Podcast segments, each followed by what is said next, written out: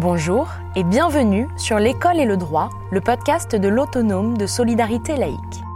L'ASL œuvre depuis plus d'un siècle pour accompagner les personnels d'éducation face aux risques de leur métier.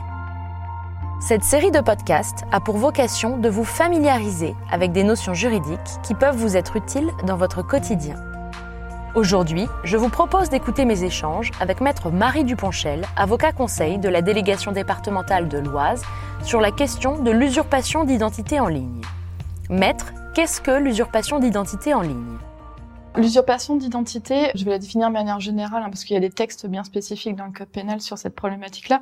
En gros, c'est se faire passer pour quelqu'un, prendre l'identité de quelqu'un ou certaines données de l'identité de quelqu'un. Concrètement, pour les enseignants, c'est généralement les élèves qui créent un faux profil de leur professeur, qui lui inventent une vie, qui mettent des photographies et qui, en fait, se font passer pour lui véritablement sur Internet.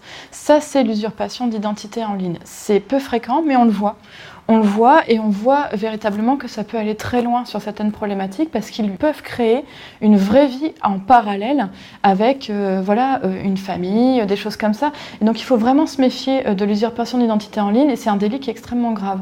Donc il faut tout de suite réagir et il faut véritablement que les enseignants se méfient quand ils entendent parler de la création d'un faux profil à leur nom sur un des réseaux sociaux.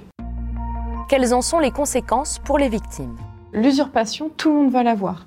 C'est-à-dire que tout le monde va pouvoir y accéder et on a un impact qui est énorme vis-à-vis euh, de l'enseignant parce qu'il peut, lui, le voir, mais il peut aussi euh, se rendre compte que sa famille, que sa compagne, que son compagnon peuvent voir le faux profil et peuvent douter en fait de certaines situations. Et donc c'est pour ça qu'il faut réagir très vite parce que ça peut avoir un impact qui est celui d'Internet, c'est-à-dire que on ne va pas forcément contrôler qui va avoir accès et l'enjeu qu'il y a derrière, c'est véritablement de stopper au plus vite euh, cette publication. Comment l'avocat conseil de l'autonome de solidarité laïque peut-il intervenir très concrètement? Comment est-ce que l'avocat conseil de l'ASL peut accompagner sur une usurpation d'identité? Il peut intervenir en fait, et généralement il faut qu'il intervienne avant que euh, l'enseignant décide de procéder au dépôt de plainte. Pourquoi? Parce que avant, on peut l'accompagner. On peut l'accompagner dans le recueil des preuves, avec la copie d'écran, avec si on en a le besoin, un constat d'huissier tout de suite pour pouvoir voir qui sont euh, les personnes qui peuvent être à l'origine des publications, des commentaires, des likes, qui sont les amis euh, du faux profil.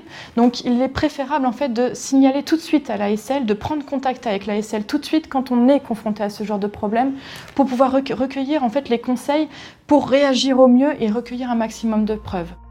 Merci beaucoup, maître. J'espère que les éclairages de maître Duponchel vous auront permis de mieux appréhender la question de l'usurpation d'identité en ligne et d'exercer votre métier plus sereinement.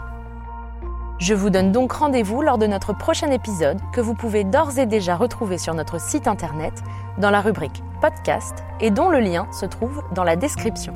À très bientôt!